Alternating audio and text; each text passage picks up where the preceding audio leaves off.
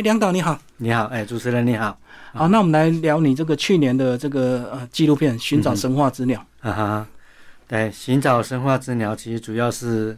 我两千年在马祖拍摄纪录片燕窝纪录片的时候，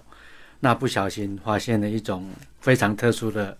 燕窝。那这个故事要从一九九二年那时候你的底片有点出问题，就发现这个意外的错误，结果造成一个绝种很久的东西被你再发现这样。呃，因为我一九九九年去马祖拍纪录片，那时候我还是使用十六厘米的电影底片。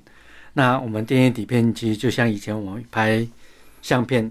然后你底片要去冲，然后才能洗成照片，是啊，才可以看到成果一样。嗯，那我们十六厘米的电影底片也是要经过冲洗，然后还要再经过一个就是我们说的调光，就是转转成数位影像的一个过程。那在转的这个过程中，就发现说，哎，画面出现问题，因为有两个颜色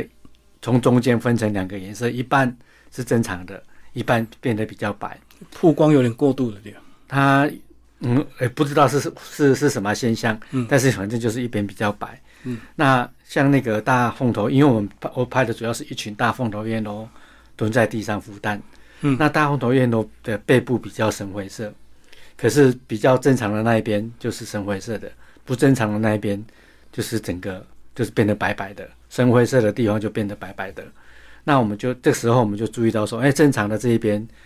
有一只鸟，身体是白色的，嗯，那它的嘴巴颜色也不一样，它嘴巴比较橘黄，然后尖端大概有三分之一是黑色的，嗯，我们那时候才注意到说，哎，有一只不一样的鸟在这群大凤头燕鸥里面一起孵蛋，嘿。嗯，所以那时候都不会怀疑是有点这个突变基因啊。呃，其实那时候我看到这只鸟，因为我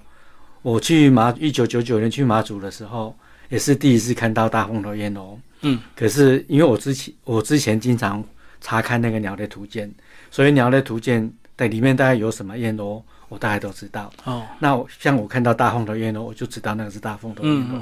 可是这个黑嘴端凤头燕鸥，我没有在图。在图鉴上看过这种鸟，嗯，所以那时候我拍到这种鸟之后，我回家我就赶快拿了我的鸟类图鉴。那时候我家里有台湾的鸟类图鉴，有日本的鸟类图鉴，还有香港华南的鸟类图鉴，有好几本鸟类图鉴，但是都找不到像那只燕鸥一样的的鸟。但是那一年我刚好有买了一本世界鸟类手册，嗯，那世界鸟类手册其实它是它它有它是一系列的。就是它就是图鉴了，因为就是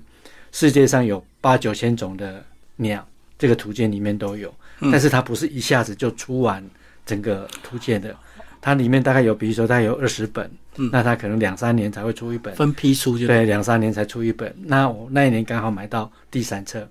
那第三册我发现，哎，刚好有燕鸥这这一颗的鸟，哎，就发现说，哎，里面有一只燕鸥，跟我拍到的这只黑嘴短凤头燕鸥。感觉很像一，应该是说一模一样的。嗯嗯。可是后来我看他的文字介绍，他要这种鸟，就是有一笔比较大的、大量的，大概二十一只的标本采集记录之后，其实就几乎没有人有确定看过这种鸟。嗯。书上面有几个，比如说一九七八、七几年的记录，可是那几笔记录都不是确定的，因为这种鸟其实疑似就对了。对，这种鸟因为真的太稀少了，所以。不相信我们现在看鸟，大家都会背着相机，可能看到就拍下来。那早期就是用望远镜看，所以你虽然看到了，但是你不太能肯定，因为这种鸟真的太稀有了。嗯嗯。所以你后来就是先去找刘小如教授去确认嘛？嗯，我是看到这种鸟之后，因为我我其实我们过代的时候，我就发现这种鸟，那就一直没有跟外没有跟人家讲。那隔了一个月，我们再次上岛去查看。哎，确认说，哎，真的是我们看到的那种鸟。后来我就赶快在马祖，我就打电话给刘小罗刘老师，因为他是他在之前念书的时候，他在美国康奈尔大学，他就是做燕鸥研究的，是，所以他有认识很多国际上很多很知名的燕鸥的研究学者。所以我那时候就跟刘老师讲这件事情，那刘老师他就就去问了很多国际上相关的学者，嗯，那得到了消息。大概就是跟我们在书上看到的一样，差不多，就很久没出现。就是说，这种鸟其实几乎没有人看过它。哎，虽然，呃，书上的记录是说它在一八六一年被鸟类学家发现命名，那到一九三七年有一笔二十一只标本的采集记录，这个比较确定。那这八十年中间，其实看过这种鸟的人大概就是个位数，嗯，因为它真的太少了。嗯，所以像刘小如刘老师他就问了国外的学者，他就说这种好像是神话故事里面的鸟一样，就像我们中国有龙有凤的传说。嗯，可是有这两种生物，但是有没有人看过这两种食物？其实真的没有。嗯，那黑嘴丹凤头燕鸥就像传说中的神话的故事里面的鸟一样，所以后来刘小璐老师他就把它取名叫做神话之鸟。嗯哎，好，那确认品种之后，你们怎么样又有这个呃变成一个纪录片？包括去年有上映的一个这个计划，那时候一九九九年会去拍是马祖县政府县长邀请，对不对？他县长邀请，然后我们去拍。那那个，因为他们当初就是开放观光，然后想要寻找一些资源，哦哎，就是新的定位就对，因为解除战地任务。对，嗯在影后来片中就发现说海岛上有很多夏天有很多鸟繁殖。那嗯因为他们也想在发展观光的同时，然后去保护这些鸟，所以他们就先把它划成保护区。那保护区就不是随便的人都可以上去的，所以他他们就想说，就拍个纪录片，燕窝的纪录影片，然后让大家可以欣赏。因为燕窝它是夏天才来，它不是一年到头都有，所以想说拍一个纪录片，然后让大家可以去观赏。所以我们那时候才就是拍的这个两年的纪录影片。那两年两千年就是要完成的。嗯哼，那完成之后，因为发现的那一年发现的黑嘴端凤头燕鸥，所以县政府又在给我们一个计划，就是针对黑嘴端凤头燕鸥去拍摄。那因为其实政府部门都经费都有执行的期限的压力，嗯所以两年两年后我们这个影片又完成了。但是因为那时候没有学者跟着做研究，所以只是凭着我一边是去拍去找，然后一边做记录，就只能说看图说故事了，嗯看我们影片拍到什么拍到什么就说什么，就讲什么。对，所以后来因为拍完了之后，因为后来，诶，就是马祖就是那些无人岛有燕鸥繁殖的岛都被规划为保护区，嗯，那保保护区就不是随便的人都可以上去对。哦对哦，嗯对，后来我们停了好几年，就没有再上岛去拍摄。嗯嗯那是在二零零八年，就是国外的赏鸟人在马祖，就是去找黑嘴端凤头燕鸥的时候，他们有看到一只黑嘴端凤头燕鸥上面套着一个塑胶的管子，哦想去救它就对，对，想去救它。所以那一年我本来也很想去拍，但是因为是保护区，所以我没办法上岸要。先申请，对，嗯但是后来那时候就是马祖的张寿华张局长，他就说：“哎，这个鸟也在福建的闽江河口出现。”那后来我们就跑去闽江河口拍。那那那时候我大概又去闽江河口拍了大概两三年，嗯哎，拍的画面其实真的非常少，也没有找到那只我们小馆。嗯对，那但是后来拍一拍，因为计划就停了，因为我们去马祖拍其实成本很高，除了你坐飞机去之外，你还要再租船出去。那每次租船出去都是，就是可能一次出去就要一万块，要多少钱的？嗯那你没办法负担那么多的费用，所以后来就停了。那是一直到二零一六年，那个因为后来严孝伟严老师跟台北鸟会、他们就有在做相关的研究，哎，那在这研究的过程中，他们有收集到了不少资料。然后二零一六年，那个严老师他就跟我说，哎，就是他们有有做了一些研究，然后对他们比较清楚，问我有没有兴趣再去拍摄一个纪录影片。后来我听到，我当然就说好。后来我们从二零一六年才开始又去接触，又去拍。所以我们这部纪录片讲说，我们其实横跨二十年，但是其实我们前后大概花了大概应该十年的时间。嗯就断断续续一直在拍就对，对，就是前面四年，后面大概两三年，然后尾巴就是从二零一六年又开始记录到二零二零年。嘿，嗯嗯，可这个拍纪录片这个这么庞大的这个影音资料库，其实光是找资料就很麻烦，对不对？对啊，其实我花很们长的时间要去看片，我们刚开始因为是使用十六厘米，刚早期啦，嗯，就是我一直到二零零八年，才转数位我。才把它转数位，所以前面的十六厘米电影底片就就花了不少经费。那我们这次影片里面，就是电影上映的这部影片里面，其实我们有很多，嗯也都是使用早期十六厘米拍摄的片子。嗯，那十六厘底片拍摄，因为现在科技比较进步，所以有那种逐格扫描的方式。嗯，那花了非常多的经费，一格一格的扫描，然后但是它的品质比较好。那其实也很庆幸说，我当年是用电影底片拍的，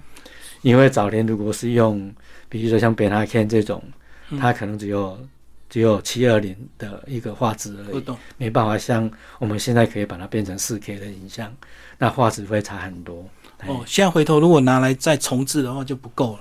画素就不够。呃，像其实现在十六厘米现在数位化可以可以扫到十，那个冲运常跟我讲说可以扫到十 K 啦。哦，哎，所以未来还有很多这个很有对机会。因为其实现在很多早期拍的电影都现在都在做数位修复，对对对，哎，因为其实都是用用很高科技的方式在做逐格扫描、自呃修复的一些工作，嗯只是说这个成本其实真的都很高。嗯啊，整个主轴都是导演你自己构思的嘛？因为我其实看到，其实还是有延伸一些教育意义啊。从一开始怎么找到这个鸟，到最后其实有聊到一些环保、生态、垃圾的议题。对，其实我们这个纪录片，其实我们本来，嗯、我们现在呈现的不是原来我们设定的那呈现的方式，对，对，因为我们本来里面设定的故事是里面有一只被马祖就是当地的王建华王校长他取名的那个马妞，嗯。这只鸟是二零一六年就被严孝伟老师他们西放的一只黑嘴端凤头燕鸥的幼鸟，因为它是在马祖出生，然后后来知道它是母，就是母的，嗯后来就把它取名叫做马牛。然后他每年几乎都有回到马祖。嗯那我们这部纪录片设定的本来就是想说要去追踪这只马牛，因为它在马祖出生，它每年又回来马祖，我们想要去拍摄记录它的一些生活的状况，因为它每年都回来嘛。那然后严老师说，他们大概就是三年之后会有开始繁殖，就是三岁大之后，他们才开始有繁殖能力。但是后来我们一直没办法很顺利的找到这只鸟来拍，嗯我们只知道说它有回来马祖，嗯但是它的生活状况这些我们都找不到。嗯，虽然这些无人岛岛上很小，但是我们如果没有办法上岸的话，就非常的麻烦。嗯对，因为后来县政府他就不让我们上岸去拍，是因为他担心说，如果我们上岸的话，可能我们会造会对它产生干扰，那鸟可能会栖巢了这些，所以县政府就希望说，我们在小鸟孵出来之前，先不要上岸，嗯等小鸟孵出来之后，因为小鸟孵出来之后，大鸟就比较不会栖巢，那你再上去上岸去拍。可是这个时候是一个相对的问一个问题，因为小鸟它就是跟小鸡一样，小小鸡孵出来它就到处跑了，到处跑。对，嗯所以它它们尤其是它们都会把鸟带到比较靠近水的地方，所以我们在岛上反而拍拍不到它。嗯嗯嗯 所以其实后来我们就一直没办法拍到它。那后来才会，因为有朋友就建议说，那既然你原先设定的这个目标达不到的话，那这种鸟是两千年我在马祖看到的，然后又做了那么长的时间的关追踪，那就是是不是就是用我第一人称的方式来讲这个故事？所以后来我们才改第一人称。嗯嗯，对，那我们对我们在拍摄的过程中，其实就是跟着各地的研究人员，因为研究人员做了很多实验，他们很辛苦，所以我们就记录了很多研究人员的一些研究的一些状况。嗯嗯那我们在我们游到了六个国家，那我们在拍摄的过程中，我们发现说，这个六个，因为它主要是在海岛上繁殖，嗯那我们在海岛上就发现说，哎，其实周遭很多地方都是有很多海洋垃圾，对，所以我们就紧扣着这个海洋垃圾的这个环境的议题。那我们最近这几年也知道，就是我们这个近海的这种渔业资源嗯嗯，越来越匮乏。对对，像我们去马祖去拍摄的时候，当地的渔民就说，以前像那个马呃澎湖的呃赤坎码头，以前他说以前大概有六十五六十艘的捕丁香鱼的渔船，可是现在剩下八艘，嗯。哎，所以一夜之间就是越来越少，哎，所以我们就紧扣了这些，因为从老鹰想飞之后，因为我们就关心到我们呃生态片比较可以紧扣的议题，就是跟环境相关的议题，哎，嗯。那像老鹰想飞，我们发现农地里面大量使用农药对。的这个议题，所以我们那时候就想说，那跟黑水豚相关的就是一个海洋资源、海洋垃圾的问题、渔业资源匮乏的这些议题。嗯，所以我们后来就把它紧扣在一起。嗯，我们刚刚讲的是一些人为的这种环境破坏的议题。那其实，在纪录片也有提到，他们夏天筑巢，而且在无人岛又是空旷的地方，嗯哼，然后台风一过去之后，就会瞬间把他们整个这个可能这个孵蛋呐、全部都打破。呃老师，你觉得两种这个危机是一样大吗？还是说其实人为的破坏更大？嗯，我是觉得人为的伤害是随时的，那那种台风可能是基地的问题，比如说马祖，可能好几年才会有一次台风扫过，嗯那扫过当然就可能燕鸥的繁殖，因为它虽然像大风头燕鸥，虽然有三四千只来繁殖，可是一个台风扫过去，真的就全军覆没，可能一只小鸟也没有。哎，那这个是一个基地的问题。那人为破坏这些环境的污染是随时随地的。嗯嗯哎，所以其实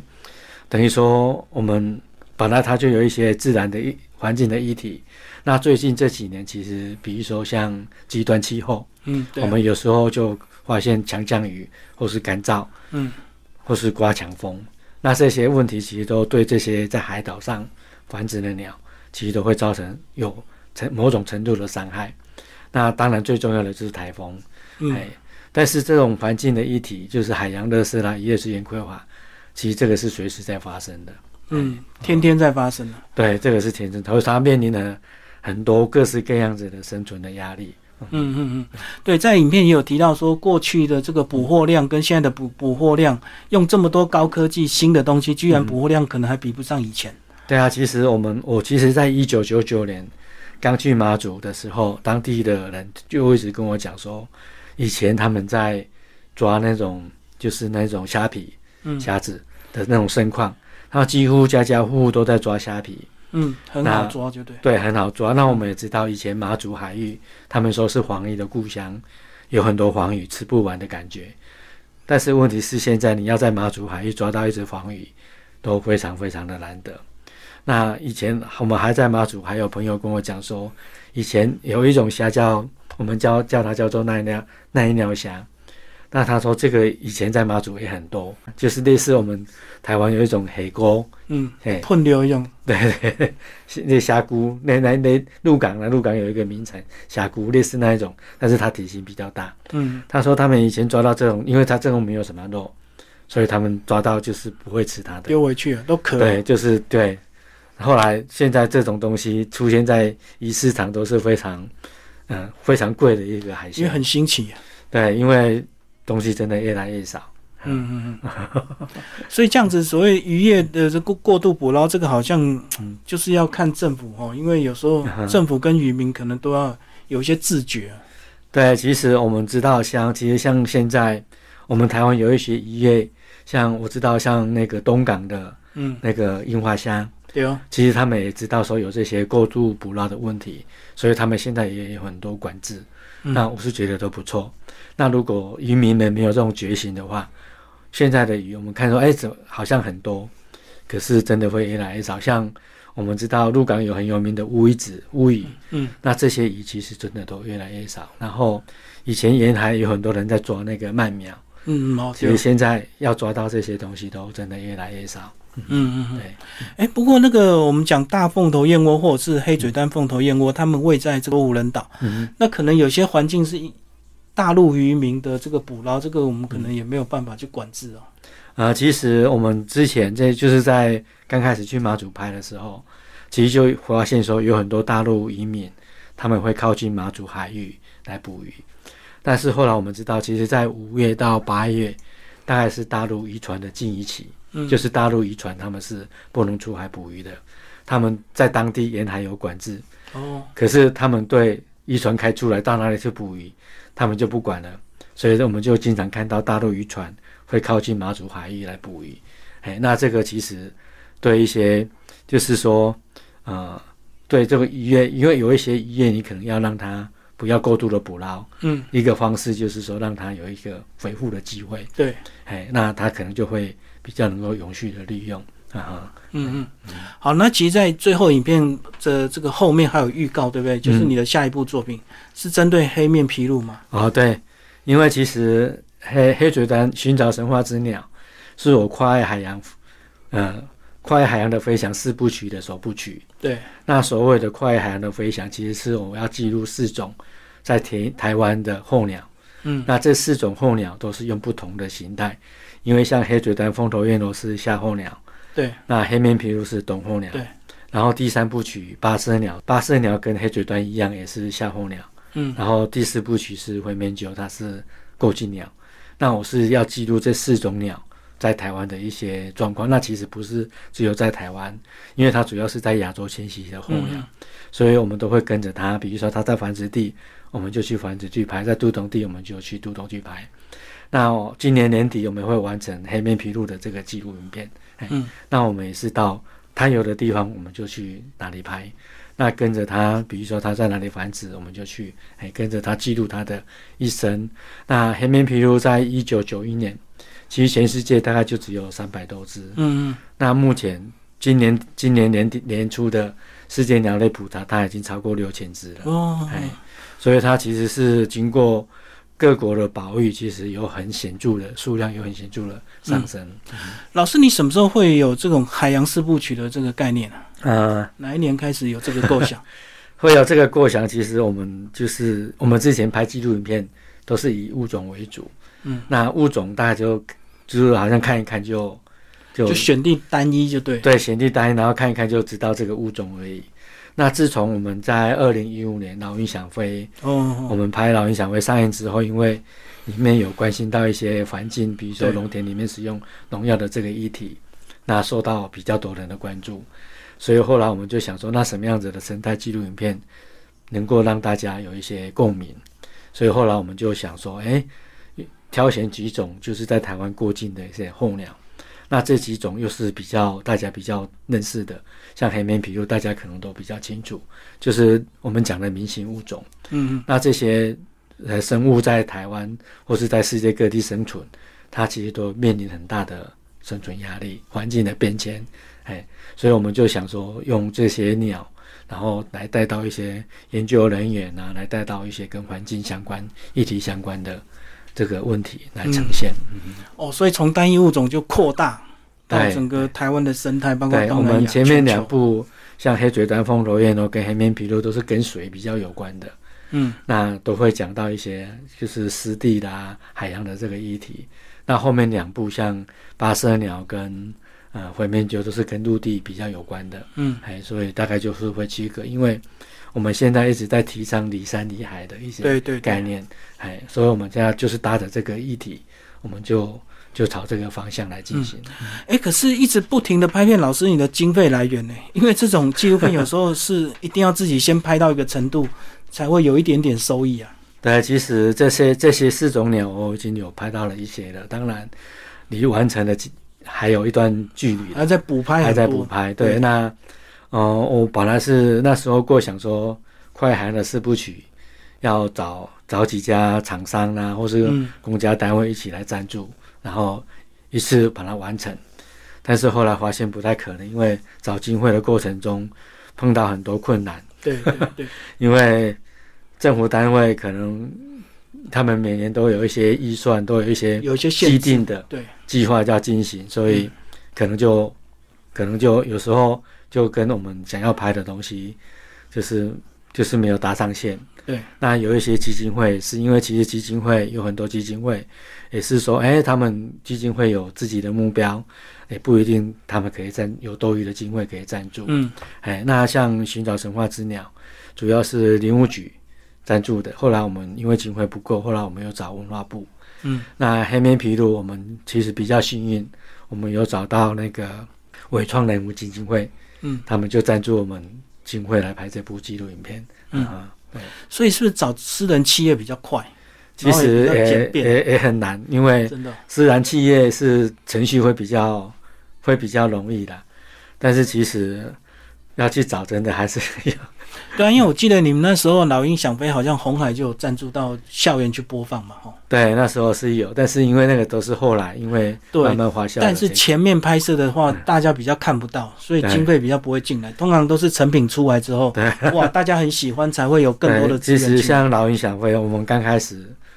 呃，在一九九二年、一九九一年开始拍的时候，那时候本来是想说拍个两三年就可以完成，我们也开始跟公务单位，年哦，也开始跟公公务单位申请计划，跟私人企业去找赞助，嗯，但是一直都没有下文。后来一直到两千年，我们后来就想说，既然找不到经费，后来沈振中老师他决定要做二十年的研究，嗯我们就跟着沈老师拍二十年，看看看到最后会变成什么样子。那后来其实沈老师二十年快要结束的时候，其实我们又开始紧张了，因为我们一直找不到经费。要后置，对，我们要，因为我们也是使用当初就是使用十六厘米厘米电影影片拍，那电影底片要做成影片，要花非常多的经费。后来还好，有一家私人企业，就是那个台中的一个汽车零件制造商叫惠鹏公司，他他就赞助我们嗯一些制作经费，把这个片子完成。啊哈嗯，那陆陆续续其实也有很多基金会赞助啦，像红呃像伟创人文基金会啦，那后来我们因为要说西研商议，像国泰证券啊，像前年啊，后来他们也都有支持我们这样子的经费，然后来让我们做这样子的事情。嗯。好，老师，最后要请你讲一下你的动态，因为我们在二零一五年第一次，现在已经过了七年，除了脸书在互动之外，好像今天是第二次碰面。对，哈哈哈哈你要不要讲一下这两年疫情对你有没有什么影响？呃，其实影响很大。哎，我们其实因为我们快海洋的非常四部曲一直在拍，嗯，那疫情我们就没办法出国了。哦，那因为我们都是跨国拍摄，对，所以我们就很多很多东西都卡住了。那还好很清晰呢，因为有一些东西是我之前就曾经出出国拍，留下一些记录。嗯，那现在可能就是想尽办法要把它完成。哎，